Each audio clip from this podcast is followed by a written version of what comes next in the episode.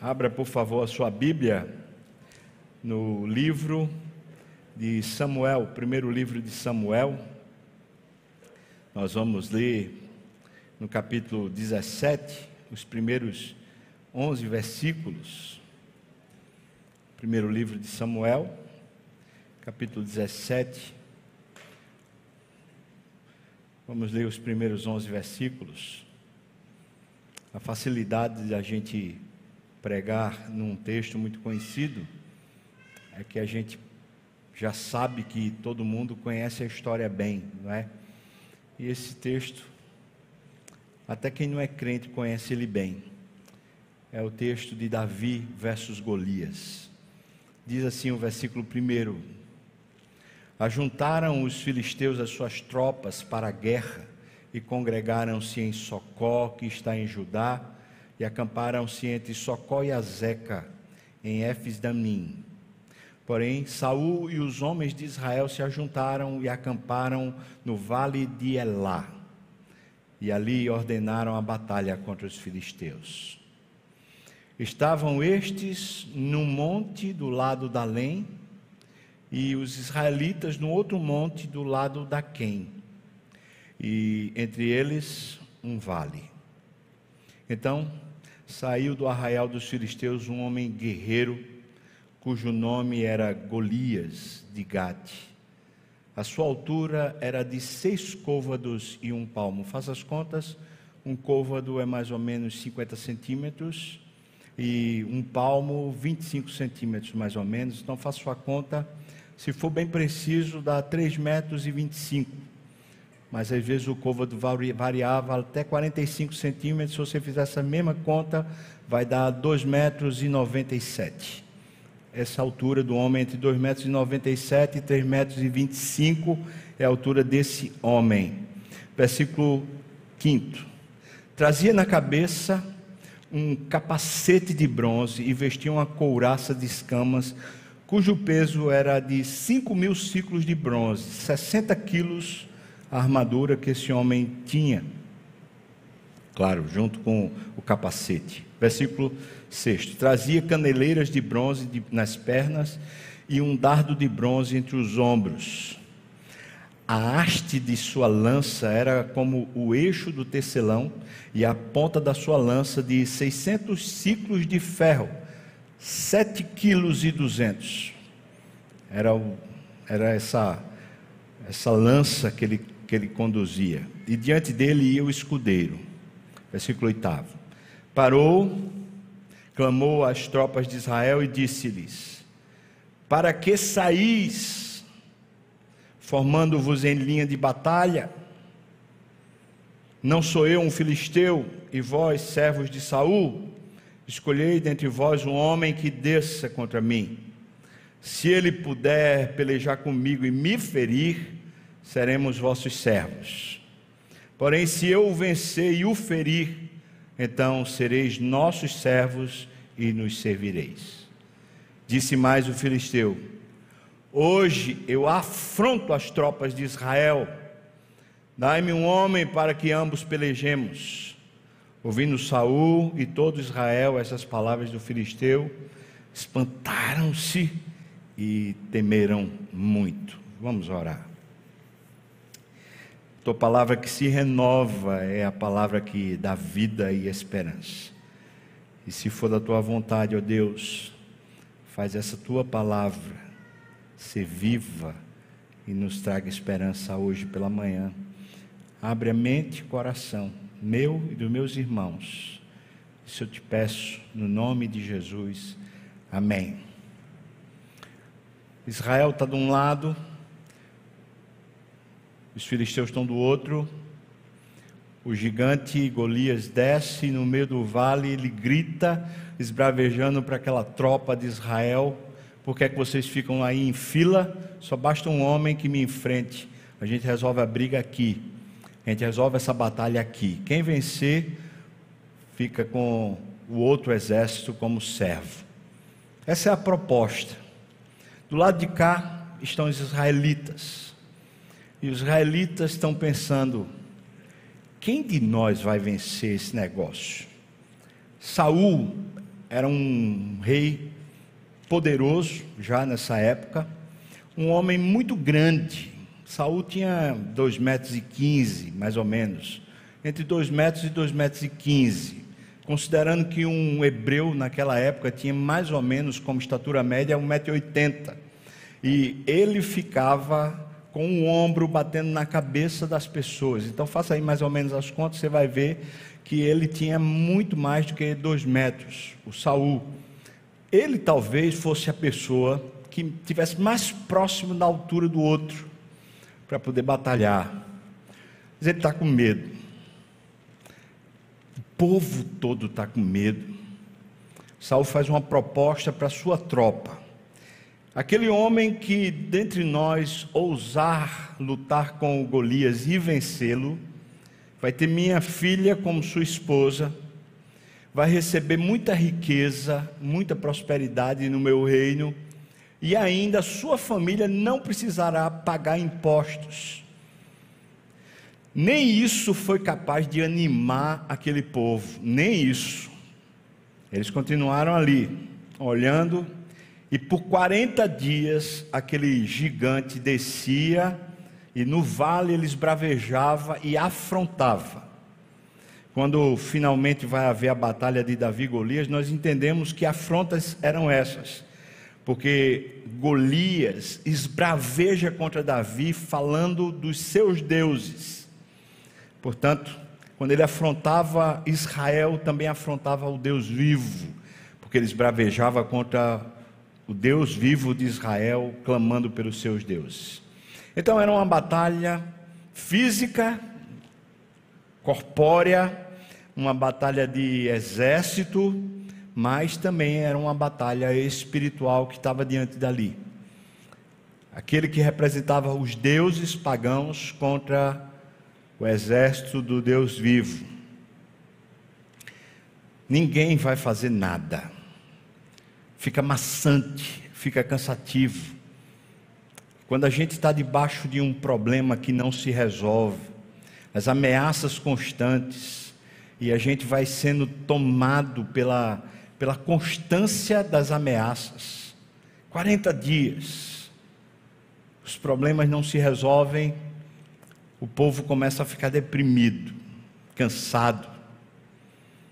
Nesse íntere, um jovem chamado Davi é mandado pelo seu pai para levar suprimentos para a tropa, queijo, alguma coisa para beber também, e também levar para os seus irmãos.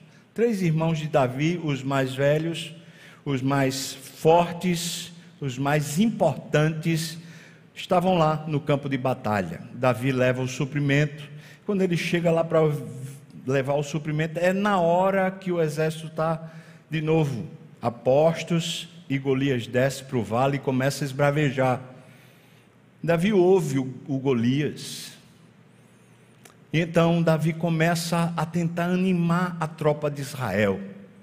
E ele tenta animar a tropa de Israel perguntando duas coisas, basicamente, para a tropa de Israel. A primeira pergunta é: o que é que o rei prometeu para quem venceu Golias? Veja só, Davi chega lá, não tem armadura, não é guerreiro, ele é só um pastor que levou suprimento. Ele não tem nem intenção de entrar nessa guerra. Essa guerra aparentemente não é nem dele. Mas ele está vendo um grupo de guerreiros, pessoas prontas para a batalha, todos armados, aparamentados. Então ele está desafiando o pessoal, animando o pessoal. O que foi que o rei prometeu para quem vencer esse homem? É quase como se ele estivesse dizendo: Vamos lá, alguém não, não se instiga, não. Em vez de a gente ficar deprimido, na é hora da gente se levantar, alguém pode ir lá brigar com esse homem? Está instigando o povo. A primeira pergunta é essa. A segunda pergunta que Davi faz é: quem é esse incircunciso que afronta o exército do Deus vivo? A primeira pergunta é instigando o povo a partir do ganho financeiro, das honrarias que receberia. Mas a segunda pergunta é instigando a questão espiritual. Tem um incircunciso, um pagão que está afrontando o nosso Deus, quando afronta o exército dele e ninguém se levanta. Então Davi está como se fosse uma espécie de mensageiro de Deus, um arauto de Deus, tentando animar alguém, um voluntário que dissesse: Eu vou. Se eu não for por Deus, eu vou pelo menos para poder tentar ganhar alguma coisa. Mas se eu não for para ganhar alguma coisa, eu vou pelo nome do Senhor. Mas ninguém os irmãos de Davi veem que Davi está perguntando e está falando com todos os outros da tropa. Os irmãos de Davi, especialmente o mais velho, fica com raiva, assim o texto diz. E quando ele fica com raiva, ele vai lá e repreende Davi. Você está aqui com sua maldade, eu bem sei qual é o seu intento. Você quer simplesmente ficar aqui sentado na plateia assistindo o sangue. Davi olha para o irmão não responde nada, se desvia daquela conversa e volta para a tropa e fala: será que não tem ninguém aqui? Ninguém aqui que queira ganhar uma riqueza? Tem aí um presente que o rei está dando. Será que não tem ninguém aqui que queira casar com a filha do rei? E ele está oferecendo. Será que não tem ninguém aqui que queira que a sua família não pague mais impostos? Anima de novo a tropa e depois pergunta: e me diga uma coisa, quem é esse incircunciso que afronta o exército do Deus vivo? Quem é?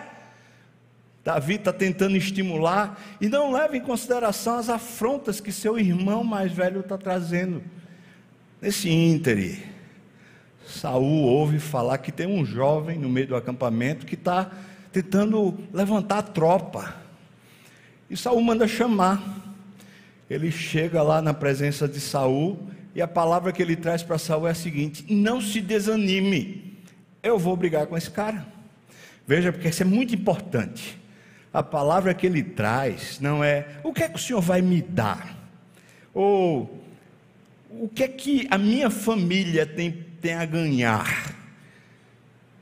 Ele chega para o rei e fala o que ele estava fazendo com a tropa não se desanime. Ao que tudo indica pelo texto, quando Davi olha para Saul, vê nele o que todo o espírito da tropa tinha, um desânimo generalizado. E ele diz logo: "Não se desanime, eu vou.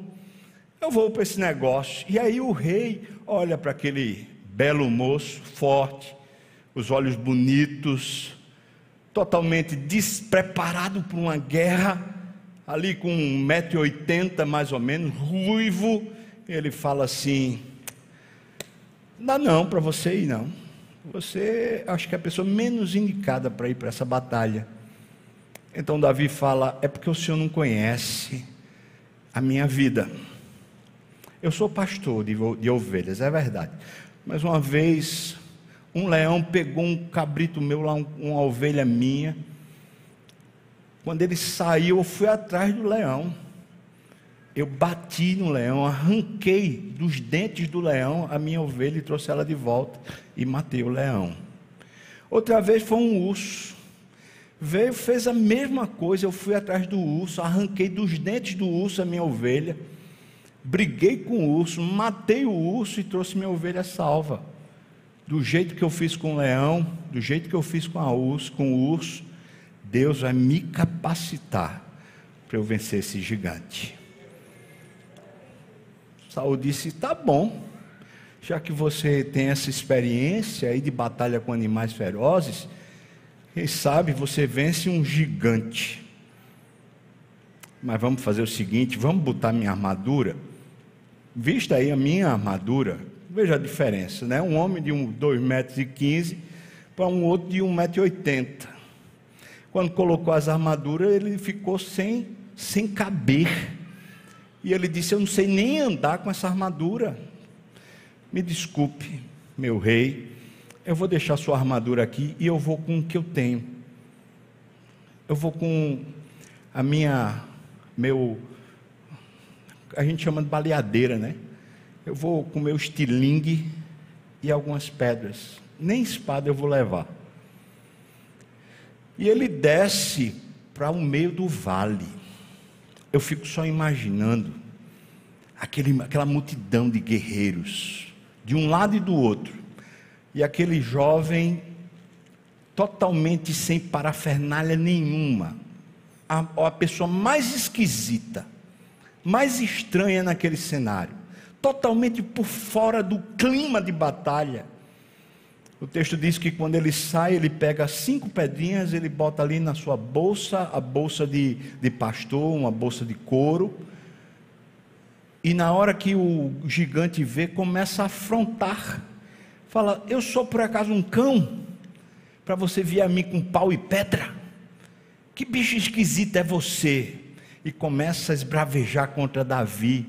Davi diz: Você vem a mim com armas, você vem a mim com espadas mas eu vou a você com o poder de Deus, eu vou em nome do nosso Senhor. E pega e dá uma estilingada, tum, a pedra bate na cabeça de Golias, bem na fronte.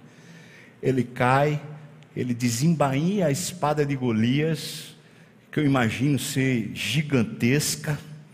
E era, porque depois isso vai, outras histórias da Bíblia vão contar sobre essa espada ele arranca a cabeça de Golias, mostra a cabeça de Golias como prêmio de batalha, e ele leva para sua tenda a cabeça de Golias, que depois Saul vai e pede essa cabeça como uma propriedade do governo, vamos dizer assim. Essa é a história, irmãos. É a história que você conhece muito bem. Talvez não todos os detalhes, porque às vezes por outra a gente perde uma coisa ou outra. Mas essa é a história. É claro que a gente olha para essa história e a gente pensa: o grande desafio é o gigante. Mas quando você presta atenção mais nessa história, você vai ver que antes do gigante Golias, Davi vai precisar enfrentar vários outros gigantes com os quais eu e você somos bem afeitos. Nós normalmente estamos nos relacionando com esses gigantes que tentam de alguma maneira obliterar, impedir a nossa vida, o nosso fluxo. E Davi lida com todos os gigantes até chegar ao Golias, o grande gigante. E com isso eu queria começar então a aplicação desse sermão e o ensino desse sermão. Eu queria que eu e você pensemos o seguinte: normalmente nós somos desafiados por batalhas às vezes um concurso, um vestibular, às vezes uma, uma questão na justiça, um problema de saúde, um problema familiar, desentendimento marido e mulher. Problemas normalmente se apresentam para nós como gigantes. E quando eles demoram a se resolver, vai passando o tempo, os problemas tendem a nos desanimar, uma vez que eles não estão sendo resolvidos. Pelo contrário, parece que eles só se agravam. Normalmente nós concentramos a nossa força no problema. E nós pensamos assim, eu tenho que resolver o problema. Mas às vezes nós não temos energia, nem capacidade para lidar com o grande problema, o Golias da nossa vida, porque os outros gigantes ainda não foram vencidos. E eu queria fazer com você essa jornada das vitórias de Davi até chegar Golias. E as vitórias de Davi aqui nesse texto mesmo. Eu não vou nem me reportar a outros textos, mas aqui. Primeiro o gigante que Davi precisa vencer aqui nessa história é o gigante da insignificância. Eu queria que você pensasse um pouquinho nisso. No capítulo 16, versículos 10 e 11, o texto conta que Davi era esquecido do seu pai. Samuel chegou lá na casa de Jessé, o pai de Davi, para ungir um filho como rei de Israel.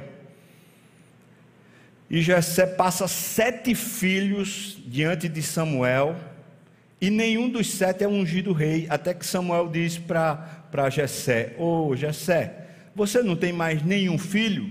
Ele diz: Tem, tem. Um que está lá no campo não sem importância. É a rabeira, o que veio por último. A primeira coisa que mostra é esse menino é sem importância. Ele não está entre o grupo de elite do pai. Todo jeito Samuel chama e unge ele, e ele a partir dali recebe o Espírito Santo, como está escrito lá no capítulo 16. Mas o texto nos conta aqui nos versículos 12 a 15, se você der uma olhada, que tinha mais que mostrava dessa insignificância. O texto diz que Davi era filho daquele Efrateu. Veja aí o versículo 12. Aquele homem lá de Efraim, aquele homem de Belém. O pai de Davi é um homem sem significância. E ele é filho de um homem sem significado, sem significância nenhuma social. Um daqueles sem nome, um daquelas pessoas que não tem nenhuma autoridade, nenhum recurso, nada, nada a acrescentar. Então, Davi é de uma família, de um homem que é sem importância, e ele, dentro dessa família, não tem importância nenhuma, porque seu pai o considera como nada. Tem mais. O texto diz que esse homem tinha oito filhos e que ele já era adiantado de idade. Significa o seguinte: que para Davi nascer, desde o primeiro filho até Davi, passaram-se pelo menos oito anos. Na verdade, deve ter sido mais. A mulher certamente não tinha uma gestação atrás da outra, tinha um intervalozinho entre uma gestação e outra. Então, vamos pensar ali um intervalo mais ou menos de 10 anos entre o primeiro filho e Davi. Quando ele tem Davi, ele já é velho. Davi é filho da velhice desse homem. Certamente o empenho, a energia para educar Davi foi muito menor do que todos os outros. As tarefas mais importantes da casa não estavam sobre o mais novo, sempre estavam sobre o mais velho.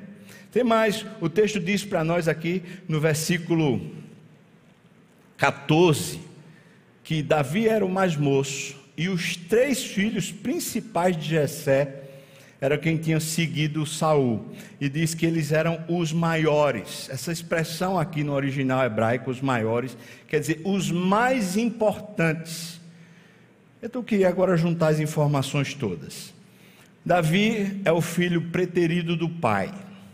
Talvez você já sofreu isso na sua casa. Você é uma pessoa que não tem importância. A pessoa se esquece de você. Talvez você foi criado sem pai. Ou foi seu pai sua mãe deixaram você para ser cuidado por um, uma criada, por uma babá. problemas dentro de família, que muitas vezes faz a gente ter uma autoestima baixa, uma autopercepção errada. Davi tinha todos esses elementos na sua formação. Ele era filho de um homem velho, que certamente não dava atenção a ele. Não tinha ali o pai para conversar, o pai para amparar, o pai para ajudar. Davi era filho de um homem pobre e que não tinha significado social, ou seja, Davi não representava nada nem coisa nenhuma. Então vou dizer o seguinte: antes dele pensar em Golias, ele tinha um problema que ele precisava resolver. Quem sou eu? Eu não sou absolutamente nada dentro da minha casa. E a minha casa não é nada em Israel. Portanto, eu sou o resto do resto. E Davi sabe disso, porque quando ele é, ele é desafiado a construir o templo para o Senhor, que ele se apresenta a Deus e diz: Deus, eu vou construir para o Senhor um templo. Deus diz: Não, você não vai. Mas eu te chamei, Davi, das ovelhas de lá de detrás, e fiz uma aliança com você que será também para com seu filho e todas as gerações que lhe sucederem. E Davi então se emociona e fala: Deus, que amor é esse? Já não bastava o Senhor me colocar na posição que o Senhor me deu, o Senhor ainda fala da minha posteridade. Louvado seja o teu nome. Davi tem consciência, irmão. Ele não passou despercebido pelos grandes problemas e lacunas emocionais que sua família geraram nele.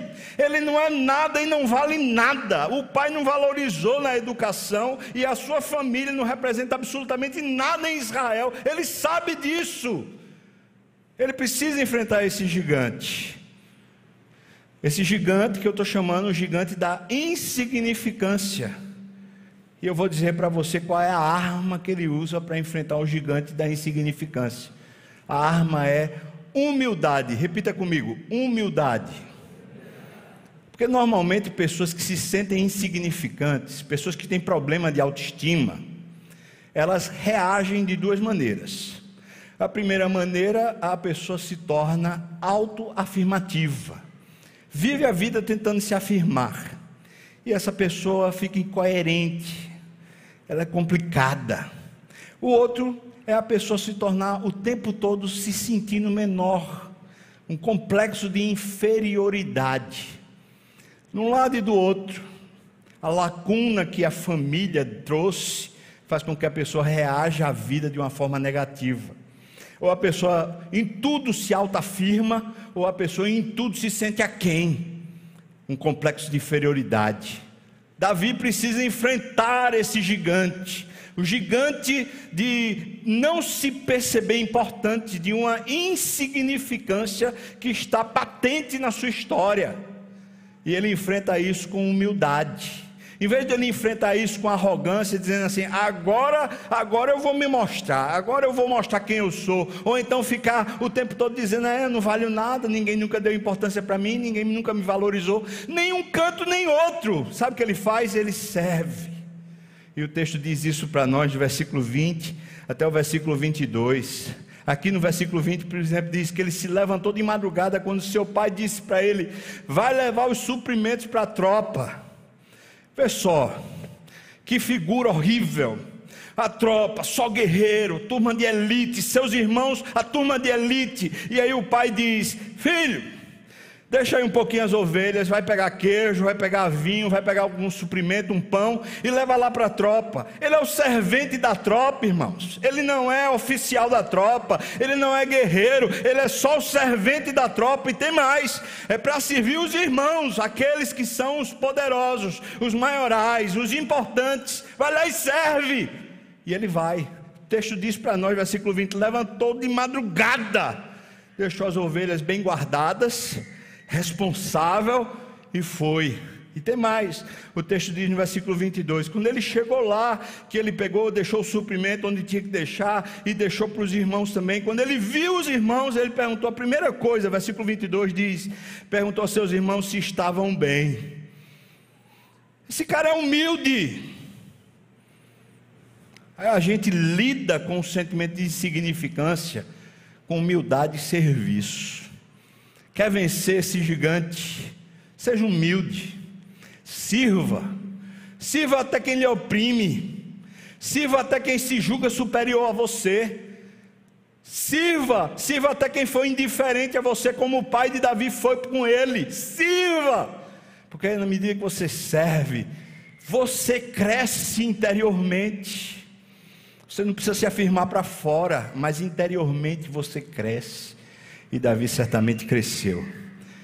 Sabe o que diz o versículo 13 do capítulo 16? Diz que Samuel, quando tomou o chifre de azeite e ungiu Davi no meio dos irmãos, daquele dia em diante, o Espírito do Senhor se apossou de Davi. O que tornava Davi humilde era o Espírito Santo sobre ele. O texto do versículo 18 do capítulo 16 diz: O Senhor era com Davi.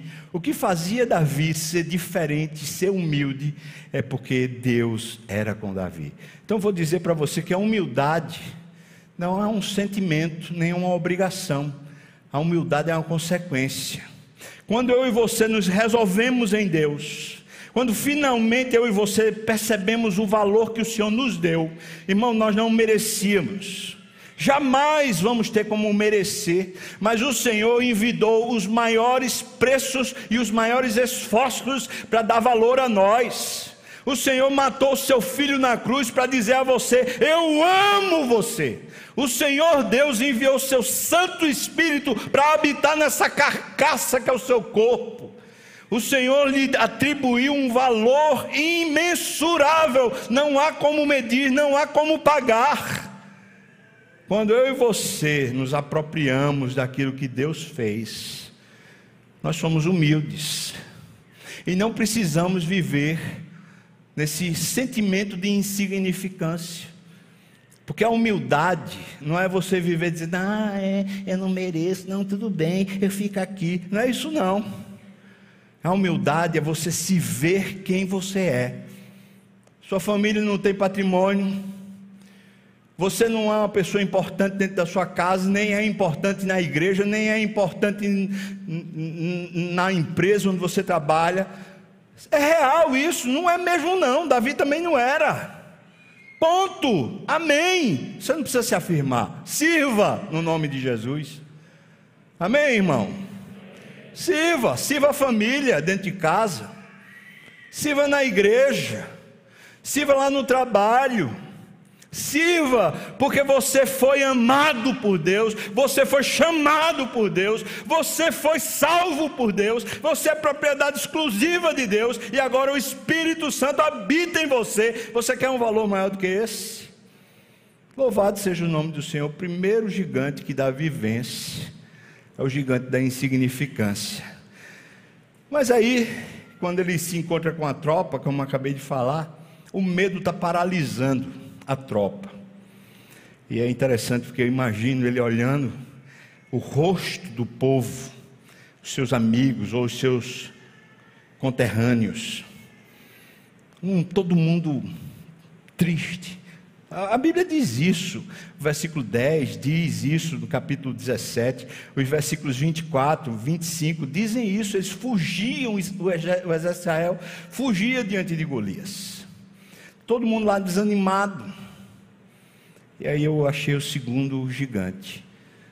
Um gigante que Davi precisou enfrentar é das motivações erradas.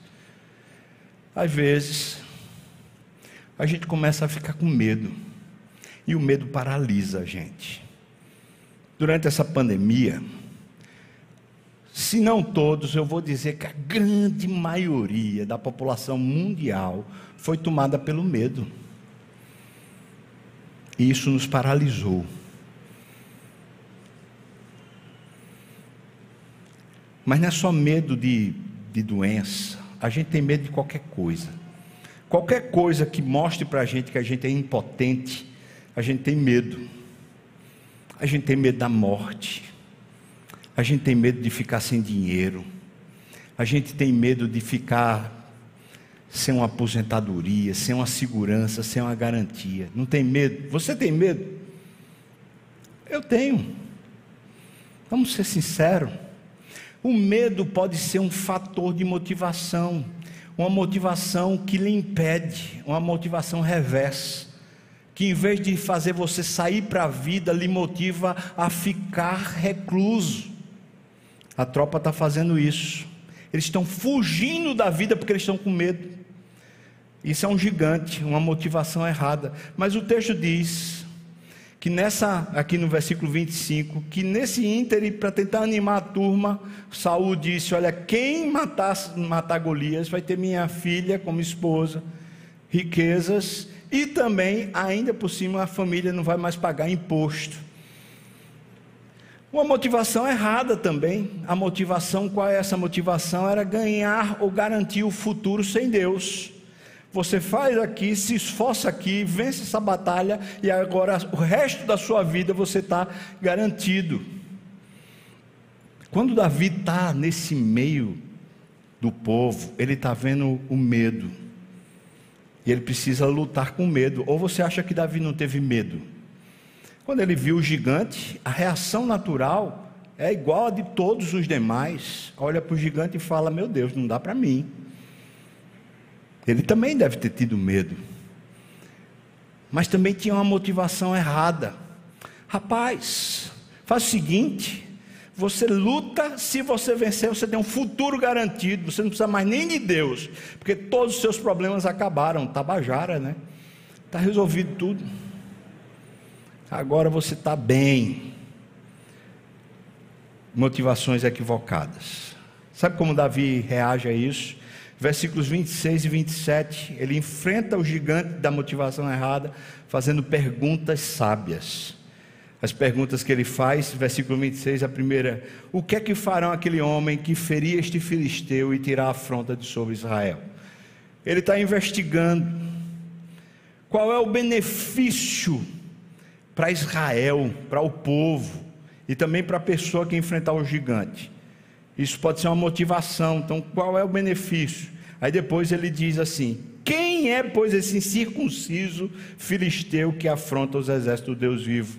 A segunda pergunta, ele está colocando também o coração em ordem. Ele está falando assim: esse cara é gigante, mas quem ele é? Ele é um incircunciso. Esse homem aqui está afrontando Deus. Quem é esse cara para lidar com Deus? Ele está colocando o coração dele em ordem. E é interessante porque ele vai fazer essas mesmas perguntas a todos os guerreiros que estão lá no campo de batalha.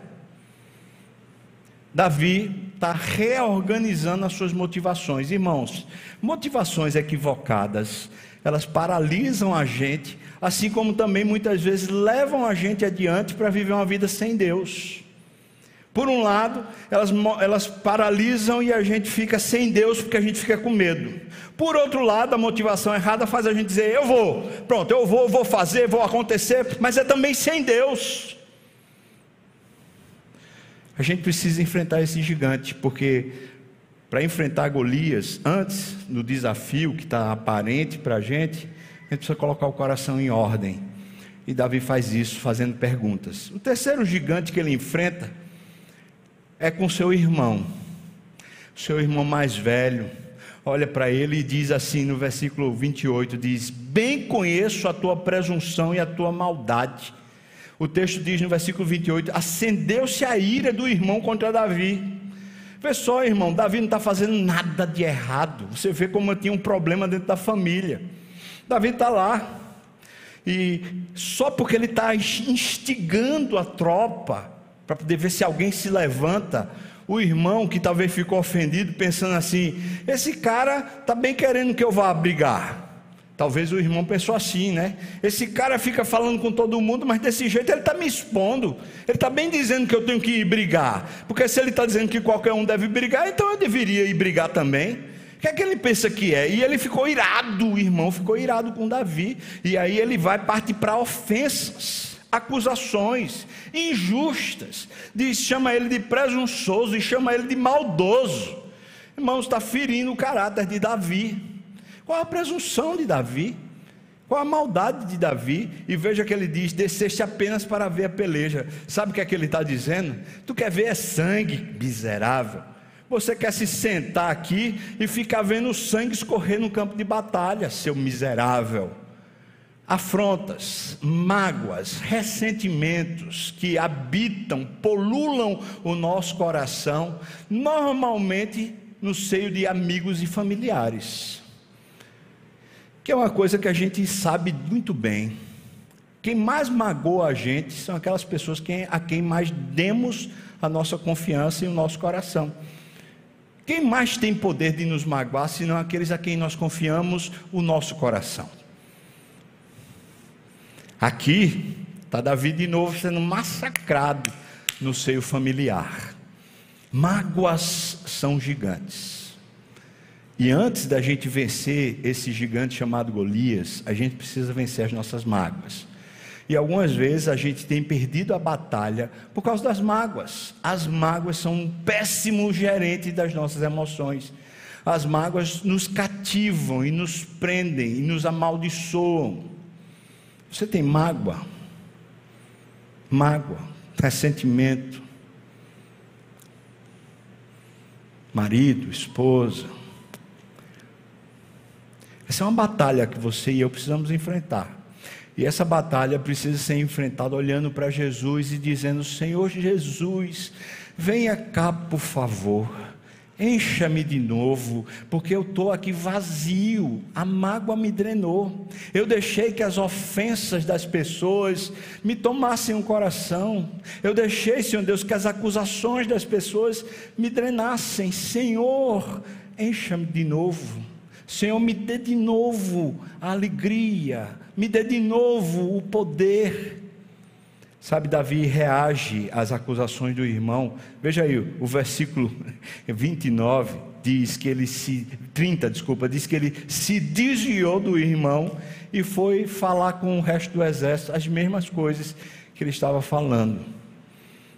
Então, como é que a gente briga contra o gigante da mágoa? Se desvie dela. Preste atenção, irmão, se desvie da mágoa. Se desvie a mágoa está vindo numa direção, você vai por outra. E siga seu caminho. Porque Davi viu as afrontas, viu seu inimigo, o seu, seu irmão, lhe destruindo moralmente, e em vez dele se levantar contra o irmão, em vez dele enfrentar essa batalha para dizer, vamos ver quem é mesmo aqui o poderoso, sabe o que ele faz? Ele diz: a batalha é com o gigante, a batalha é espiritual. Eu não vou brigar contra o meu irmão, eu vou me desviar desse, dessa afronta e vou seguir meu caminho aqui, estimulando a galera para ver se alguém vai para a guerra. Se desvie da mágoa, desvie da mágoa e siga seu caminho com Deus. Certamente você, você vencerá. Porque tem uma coisa, quando a mágoa não consegue mais continuar ferindo a gente, ela é vencida se a gente continua no caminho de Deus. Mas se a gente fica lá peitando, brigando, afrontando também, a gente só alimenta mágoa. Em outras palavras, não queira vingança. Abandone o desejo ou esse senso de justiça própria, largue isso na cruz e diga para você mesmo: meu endereço é outro, minha, minha jornada é outra, minha vocação é outra, eu vou viver para Deus, eu não vou ficar brigando com esse negócio aqui não. Quero dizer para você que quando a gente deixa de enfrentar Golias, porque a gente fica preso na mágoa, o Golias continua lá, afrontando Deus e o exército. A batalha da mágoa precisa ser vencida se desviando dela e seguindo seu caminho adiante. O quarto gigante que Davi precisa enfrentar. Ele é chamado por Saul quando ele é chamado por Saul, a primeira coisa que ele diz é: não desfaleça o coração de ninguém, não desanime, ninguém se desanime, por favor, por causa desse gigante. E diz: o teu servo irá peleja contra Filisteu. Mas aí o Saul fala: você não vai, não, meu filho, você desse jeitinho aí não vai, não, você é muito frágil, não tem condição nenhuma de você ir para essa guerra. Aí estou pensando aqui, a possibilidade, uma vez que agora tinha que ser tomadas decisões, a possibilidade do coração de Davi ficar ansioso. Primeiro, quando ele está lá no meio do exército falando e alguém chega e diz assim para ele: Ó, oh, o rei quer te ver. Você ficaria ansioso? Meu Deus, o que é que o rei quer comigo? A ah, misericórdia. Será que eu fiz alguma besteira? Será que meu irmão já me denunciou? O que é que eu vou fazer agora? Você ficaria ansioso? Alô, irmão? Sim ou não? Pois é. Ele vai lá e fala: por favor, ninguém desanime. Eu só estou querendo aqui animar fortalecer o pessoal. Só dizer que tem Deus suficiente. E eu vou para essa guerra, eu vou. Aí o rei fala: vai não. Veja, irmão, uma decisão precisa ser tomada. E a decisão é tomada por Davi. Davi diz: eu vou. Mas aí, quando ele toma a decisão, o rei também precisa tomar uma decisão. E o rei diz: você não vai. Esses impasses geram ansiedade. Você diz: eu estou pronto. Alguém diz: você não está. Eu quero, o outro diz não pode. Você vai, o outro diz não vai. Essas coisas vão gerando na gente ansiedade. Eu vou chamar esse gigante o gigante das decisões. As decisões que você tem que tomar e as decisões que os outros têm que tomar a seu respeito. Elas lhe afetam, elas mexem com você. Eu sei que mexem com o seu coração, porque todos nós somos mexidos por isso. Aí sabe o que é que Davi faz? Veja o que está aqui no versículos 34 a 37. Ele diz: O teu servo, quando cuidava das ovelhas, venceu lá o gigante, venceu, venceu o urso e venceu também o leão. E aí ele diz no versículo 36, veja o que ele diz, veja como ele coloca o foco no lugar certo. Ele diz: Este incircunciso filisteu será como um deles, como um urso ou como um leão, porquanto ele afrontou o exército Deus vivo está dizendo assim para o rei: Meu rei, é o seguinte, aqui não se trata de ser guerreiro, não, aqui se trata de fé. O cara está afrontando o exército do Deus vivo, entendeu, meu rei? Esse é o ponto. E se a minha experiência passada nas minhas guerras, que são tão mais simples do que um gigante chamado Golias lá com o urso, com o leão, se elas serviram para alguma coisa, para mim, elas serviram para me dizer o seguinte: Deus é comigo. Essas guerras mais simples que eu enfrentei, elas simbolizam para mim a verdade que precisa ser forte dentro de mim. Deus cuida de mim, Deus é comigo, Deus me faz forte na hora que eu tenho que vencer um gigante. Deus é por mim. Quem será contra mim? Que, que verdade é essa? Essa é uma verdade baseada nas experiências com Deus que nós já tivemos no passado. E Davi está fazendo isso diante de decisões, diante de ansiedades, você tem que tomar uma decisão, e aí outra pessoa tem que tomar uma decisão por você, ou que afeta você, um patrão, um empregador, ou então talvez um marido, uma esposa, um filho, alguém está no meio das suas decisões e você diz, mas está me impedindo, está me atrapalhando, não me deixa fazer o que eu preciso fazer, isso era tão importante para mim, isso era uma causa que eu não podia perder, isso era uma coisa que ia me ajudar, e agora eu estou sendo impedido, presta atenção. Coloque de novo seu coração no lugar certo. Davi sabe que é isso. Mas aí ele diz: Eu tenho experiência. E minha experiência no passado foi Deus. Deus me fez vitorioso e agora Deus também me fará vitorioso. Amém, irmão? O Deus que foi comigo no passado é o mesmo Deus que está comigo agora no presente. Seja qual for o gigante. Então, o quarto gigante que Davi vence é o gigante das decisões, o gigante da ansiedade, que muitas vezes quer tomar o nosso coração. O quinto gigante, talvez seja o mais difícil de todos os gigantes, antes de Golias. É o gigante da vaidade. É o gigante das aparências. O rei chega e diz para ele: "Tá jóia. Então se você vai, agora vista minha armadura". Agora veja só, irmão. O cara chegou lá naquele campo de batalha, vestido de pastor, carregando queijo, pão, suco de uva ou, ou, ou vinho para a tropa. Era um Zé Ninguém no meio da tropa. Vou lá, deu também para os seus irmãos a comidinha e tal. Ó, papai mandou, vocês estão bem. Zé Ninguém, agora está na presença do rei e o rei fala o seguinte: você vai voltar, vai enfrentar o gigante lá, mas você vai com minha armadura. não é fraco não. Hã?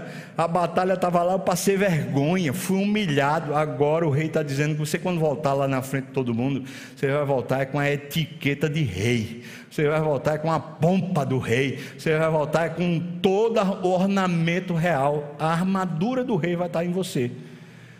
É claro que isso enche o coração ou não. Agora vão me ver como rei Agora as pessoas finalmente vão me valorizar. Agora as pessoas vão me perceber. Vão ver que eu não sou aquele fracote, não. Eu sou um grande guerreiro e estou vestido de rei. Vaidade. Tem muita gente que se deixa tomar pela vaidade. Quando começa a ter situações de vitória, começa a ter sucesso, ou pelo menos começa a poder ter a batalha, aí deixa de ser quem é, passa a ser meio artificial, vestindo uma roupa que não lhe cabe, vestindo uma aparência que não é sua. O jeito de falar, o jeito de andar, a postura vai mudando. Isso vale para todos nós. A vaidade, ela destrói a gente. Você e eu temos essa coisa de nos vestirmos dessa vaidade. Davi diz: Olha, não dá para mim não. Eu vou com a mesma roupa que todo mundo já me viu. Eu vou vestir de pastor mesmo. É o que eu sou. Eu não sou isso, não, seu rei. Eu não sou essa pompa toda, não. Eu sou esse negocinho de nada, esse, essa coisa pequena aqui, fraca. Eu não quero ir para a batalha para me amostrar. Eu quero ir para a batalha porque é no nome do Senhor. Eu quero que o Senhor seja honrado. Não que eu seja honrado, amém, irmão? Esse processo precisa ser resolvido em nós. Algumas das batalhas grandes que a gente tem, às vezes a gente diz, eu vou vencer em nome de Jesus, mas na verdade o nome de Jesus não está valendo para nada. Sabe por quê? Porque quando a gente diz em nome de Jesus, a gente está dizendo que é para honra e glória dele e não nós. E tantas vezes a gente está usando as armaduras que são dos outros. Alguém tem uma empresa, alguém tem um, sei lá, um, um tipo de trabalho e fala assim: todo mundo faz isso, eu também vou fazer, só que o que você vai fazer é ilegal. Só que o que você vai fazer não honra a Deus. Você diz, mas todo mundo faz, essa é uma veste de Saul que não cabe em você, você é crente. Aí alguém diz assim, mas a festa de casamento tem que ser daquele jeito. Aí você vai e cai na mesma esparrela e faz a festa de casamento do jeito que o mundo faz. Essa festa é um tipo de roupa que cabe para lá para fora, não cabe para você não, você é crente vou fazer a festa do meu filho, da minha filha de 15 anos, vou fazer um, um, um, um 25 anos de casamento, a gente vai fazer um casamento assim, assado, não sei o quê. Preste atenção, irmão, porque o mundo veste-se de uma certa forma, mas você é crente, você se veste de outra forma. A nossa identidade, ela é simples. Nós somos pessoas simples. Nós não somos essa coisa, ah, ah, tem que falar assim, tem que impostar a voz, e tem gente que é assim até na oração, né? Essa pessoa que faz essa impostação de voz na hora que está orando em público, certamente ela não ora em particular nunca, porque é falso. Oh, grandíssimo Deus, o Senhor, e, e você ora assim, em casa, sozinho, não ora. Nós tendemos, quando a gente tem a oportunidade finalmente de entrar para o campo de batalha, nós tendemos à vaidade. E esse é um gigante que precisa ser vencido antes da batalha contra Golias. Antes. Davi vai como ele é, como pastor. São cinco gigantes que ele precisa vencer. O sexto gigante é o gigante das impossibilidades. Finalmente ele chega no campo de batalha. E é impossível.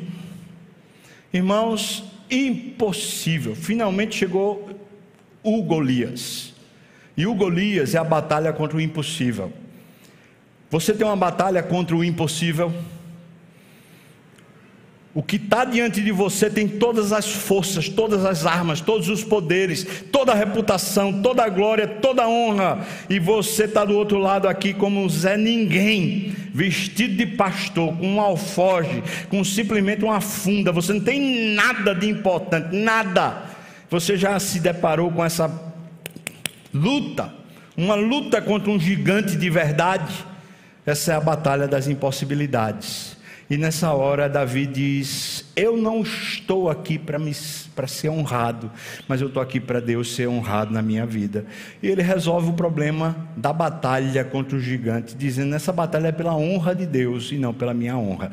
Ora, irmãos, quando nós finalmente entendemos que o importante numa batalha não é o nosso sucesso, mas é o nome de Deus ser honrado quando finalmente nós, nós entendemos que não é o resultado a importância da batalha, mas é Deus ser honrado a importância da batalha, nós vamos a qualquer campo de batalha, mesmo dos impossíveis, nós vamos em nome do Senhor Jesus.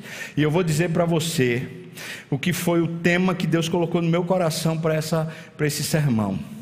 Eu posso dizer, eu vencerei em nome de Jesus, seja qual for o resultado. Pode ser que no campo de batalha eu caia e morra, mas se eu vou pela honra do Senhor, eu sei que o final, o nome do Senhor será honrado, e assim é a minha vitória. Se o nome do Senhor for honrado, eu vencerei em nome de Jesus. Então eu e você podemos tomar isso como verdade, porque os impossíveis, eles só são impossíveis enquanto a gente está achando que é nossa honra, a nossa reputação, é o nosso dinheiro, é o nosso valor. Mas quando finalmente a gente entende que a gente está aqui no mundo enfrentando gigantes, para que Deus seja glorificado em nossa vida, a gente pode dizer: Eu vencerei em nome de Jesus. E foi isso que aconteceu. São seis gigantes que essa história conta, pra, pelo menos para mim. O primeiro gigante é o gigante da insignificância e da vivência com humildade. O segundo gigante é o gigante das motivações erradas o medo, lembra lá a motivação do medo que fragiliza, impede você, ou a motivação da ambição, a missão de você ter uma vida toda garantida sem Deus. Davi vence essa motivação errada colocando o coração em ordem. O terceiro gigante, o gigante das mágoas, as acusações nefastas que agridem o nosso coração, maculam a nossa vida. Davi vence desviando-se das acusações e seguindo em frente. Quarta, o gigante da vaidade que Davi faz, ele segue com simplicidade e com realidade. É isso que eu sou e é nessa simplicidade que eu vou. E o, quinto, o sexto gigante é o gigante das impossibilidades, do impossível. Como a gente vence? Quando a gente batalha pela honra do Senhor e não pelo nosso nome, nem pelos nossos planos e nem pelas nossas metas. Deus está desafiando a gente? Certamente que sim. Não foram 40 dias, um ano e meio de batalha.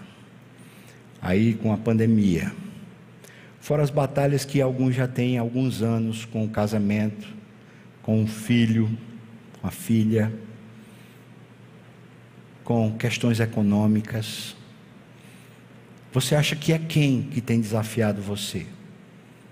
As circunstâncias? Os gigantes que se levantam contra você, eles estão afrontando o Deus vivo.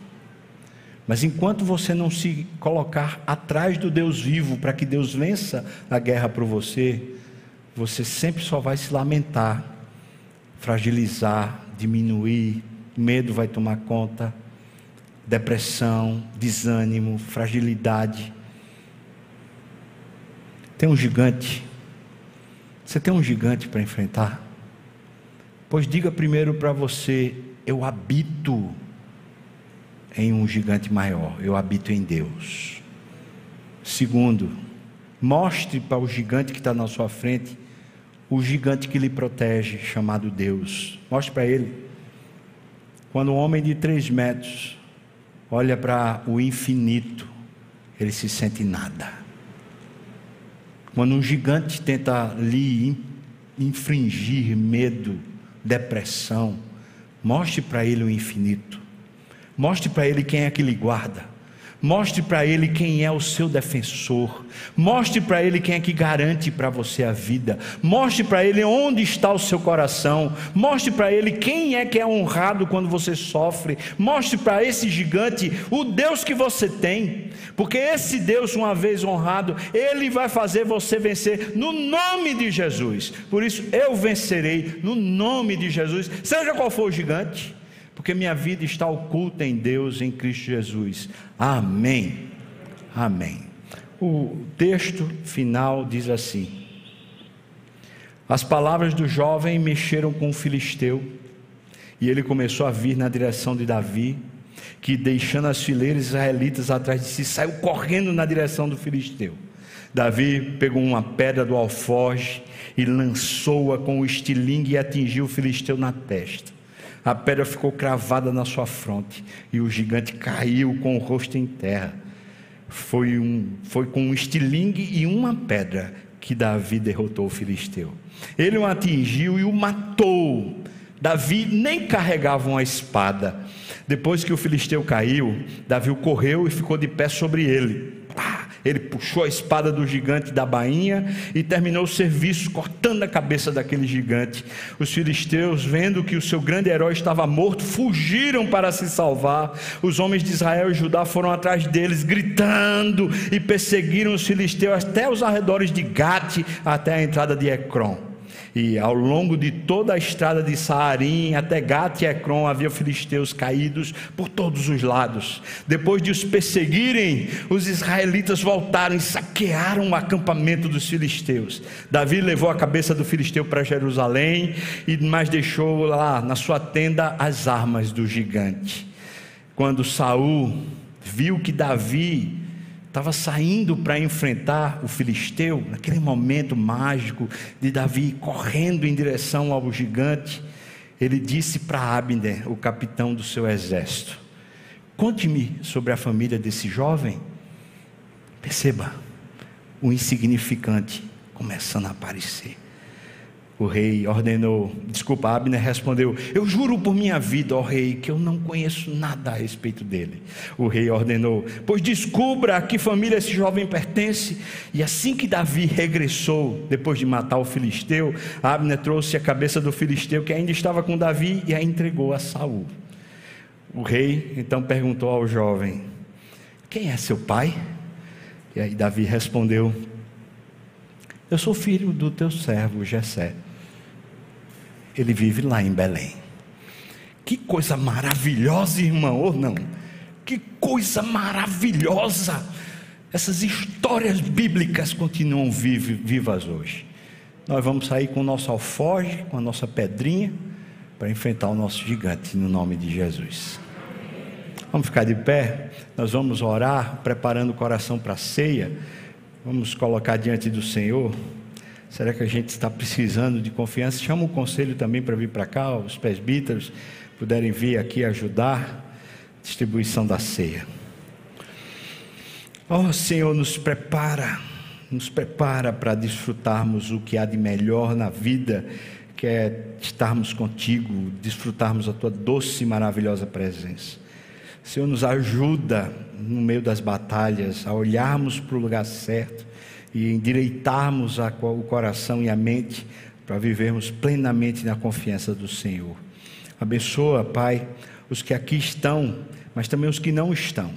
Abençoa o coração que estiver apático, fraco, sem sentido. Abençoa os que estão enfrentando um câncer ou que estão enfrentando um, uma doença fatal. Abençoa aqueles que estão num tratamento já há muito tempo, que já cansaram. Fortalece a fé. Abençoa os que estão deprimidos, que perderam a esperança, perderam a razão. No nome de Jesus, ressuscita, Deus. Tu és o Senhor que vence, Pai. Eu te peço também que o Senhor levante e abençoe. Os irmãos estão buscando aí um um campo de trabalho, um emprego, uma oportunidade, uma decisão. Oh, meu Pai, unge e capacita para que esse irmão, essa irmã, seja abençoado pelo Senhor e prospere no nome de Jesus. Também te pedimos, ó oh Deus, que seja lá qual for impossível que temos, o Senhor nos faça mais que vitoriosos, para a honra e glória do teu nome, Senhor. Eu te peço isso no nome de Jesus. Amém. Amém. Você pode sentar, irmão.